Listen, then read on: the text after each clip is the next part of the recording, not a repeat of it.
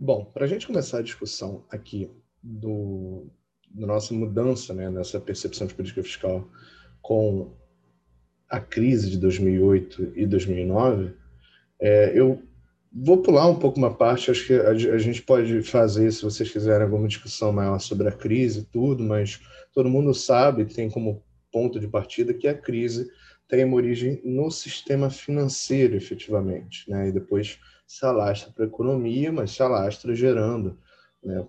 dados esses aspectos financeiros, uma resposta muito peculiar né? de como ela afeta o emprego, como ela afeta as empresas, as famílias e tudo. Se tiver uma curiosidade e quiser deixar uma pergunta sobre isso, a gente pode conversar mais em sala, mas aqui eu vou pular essa parte e entender que, bom, todo mundo sabe que teve a crise de 2008 e que ela gerou é, é, consequências econômicas que são muito relevantes. Né?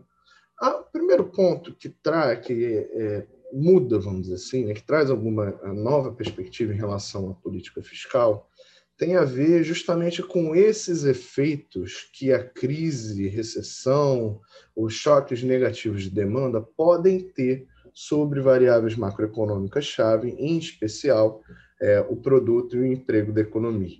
Né? Tem dois textos seminais, o principal, na verdade, até o primeiro, que é o do Brad DeLong e do Lawrence Summers, de 2012, em que eles associam essas recessões, esses choques de demanda, a reduções do produto que podem ser persistentes ao longo do tempo, se não permanentes. Tá? Para explorar isso, até peguei o gráfico do segundo paper, do Fatas e Sanos, de 2018, eles mostram aqui é, um conjunto de expectativas em relação às é, revisões né, do PIB americano. O que a gente vê é que em 2007 você esperava uma trajetória do PIB americano é, sempre crescendo, né, para cima e tudo.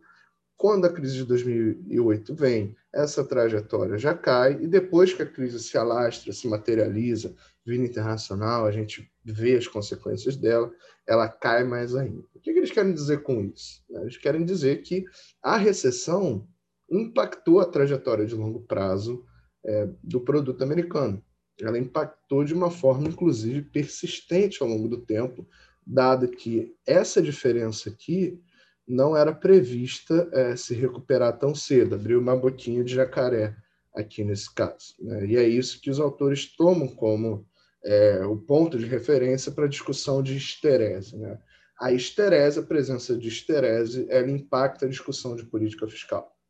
E aí vocês vão me perguntar, mas que diabos é isso de esterese? É, não sei se vocês vão lembrar lá de Macro 2, da discussão dos novos keynesianos, mas eu vou tentar passar um pouco a ideia aqui para vocês. Quando a gente tinha os nossos modelos lá é, do Friedman ou novos clássicos, o que a gente entendia é que, bom, se eventualmente você tem um choque é, contracionário de demanda, né, você tem uma, eventualmente uma queda da taxa de inflação, ela pode chegar até o, o, o, ponto B, de certa forma, só que depois a economia tende a se equilibrar de novo e ela tende a voltar né, é, a, a, esse ponto aqui, na verdade, é o ponto onde a gente tem inflação zero e a taxa natural de desemprego.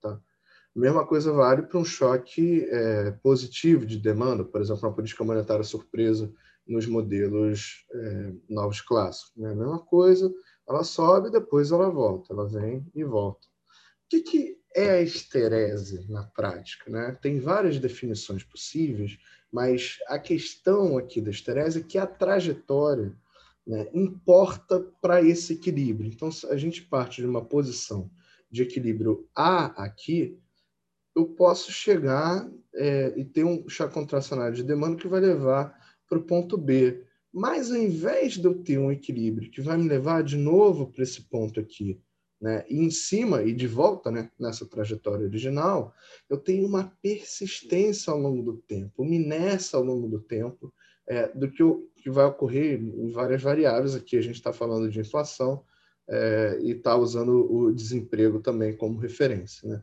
Vocês vão lembrar é, lá da discussão dos novos keynesianos que, bom, qual que é a crítica dos novos keynesianos aos novos clássicos? Principalmente que é, alguns modelos vão ser incapazes de tratar o que eles chamariam de desequilíbrios persistentes, por exemplo, um desvio persistente da taxa de desemprego em relação à taxa natural de desemprego.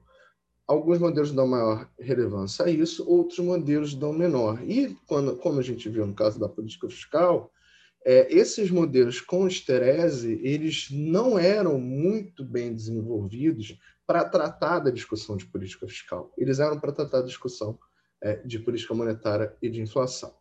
Então, a origem dele, a origem dessa ideia de esterese, ela vem lá de trás, ela não é uma coisa efetivamente nova. Né? É, você pode encontrar, por exemplo, o trabalho do Phelps, de 72, uma percepção de que as recessões impõem custos, mesmo após elas terem terminado. Ou então no trabalho do Okun, de 1973, o mesmo cara da lei de Okun, né, é, em que ele fala que a, uma economia de alta pressão, high pressure economy, ela vai trazer benefícios contínuos em termos do crescimento e desenvolvimento dos países. O que é uma economia de alta pressão? Uma economia que continuamente vai operar em sua capacidade máxima sobre o produto potencial. Né? Então, é, esses benefícios, no caso de uma economia recessiva, não são colhidos pela sociedade. Então, é esse o ponto que faz lembrar que pode ser que existam elementos de persistência, de inércia, de esterese nas economias. E é o ponto do, do DeLong e do Summers, né? que as crises financeiras, que recessões que são induzidas pela demanda, elas parecem ter um impacto sobre o produto potencial, mesmo após a normalidade das condições ser é, restaurada. Né? E isso torna plausível né, que a gente é, tente tomar medidas para mitigar esses efeitos negativos de modo a conseguir alcançar benefícios de longo prazo. Né?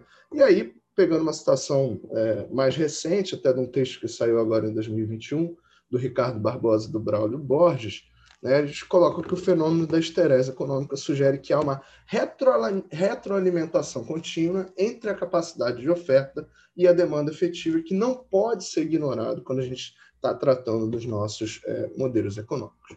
Para a discussão de política, essa retroalimentação está aqui, né? Está nesse, tá nesse gráfico aqui. Para essa discussão de política fiscal, especificamente, é, o DeLong e o Summers, no texto de 2012, eles vão chegar a cinco conclusões principais.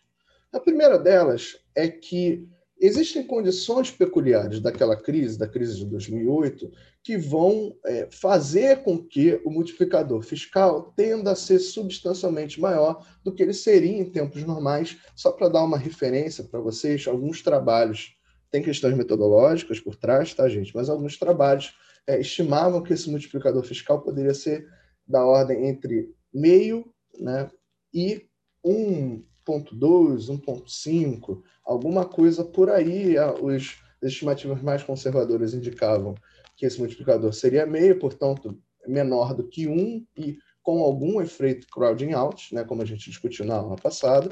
Se ele for maior que 1, então esse efeito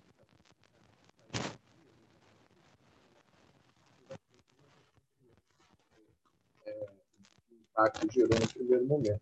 Então, a, em geral, esse, esse valor de multiplicador ficava nesse intervalo, e o que o DeLong e Summers colocam é que, primeiro, a ausência de restrições de oferta no curto prazo, ou seja, a existência de capacidade ociosa, economia operando, com desemprego, sem ocupação das plantas produtivas, por aí vai, combinada com uma taxa de juros zero na política monetária, ou zero, é, que zero próximo a zero, implicavam que o multiplicador fiscal tenderia a ser substancialmente maior do que nos tempos normais.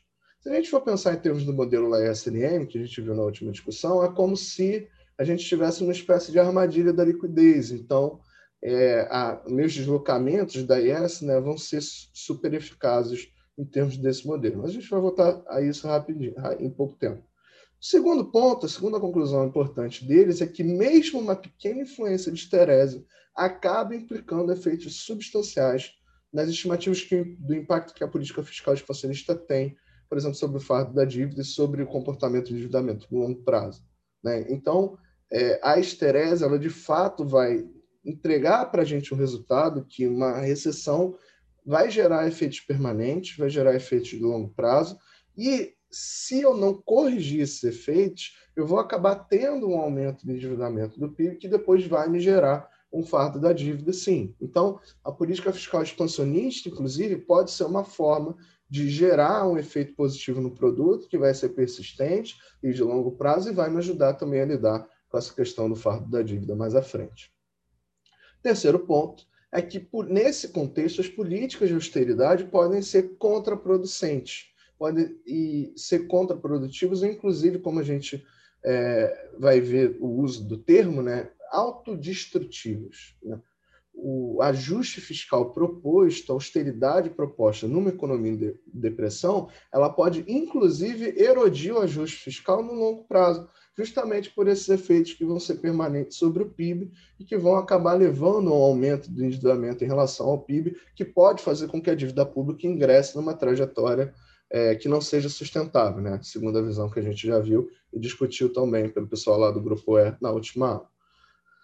O quarto ponto é que a política fiscal expansionista ela acaba é, gerando, né, em função da endogeneidade da tributação e da arrecadação, um, um alto, uma espécie de autofinanciamento, ela, no longo prazo, é, um aumento do produto vai acabar contribuindo para a redução dos déficits, para a redução do endividamento público, salvo em três situações. Uma situação em que a política monetária vai acabar atuando é, no sentido contrário da política fiscal, chocando, né? Então, é, não adianta nada eu estar tá fazendo uma política fiscal expansionista e, por outro lado, o Banco Central está lá aumentando os juros, que aí, nesse caso, essas condições que os autores estão colocando não vão se verificar.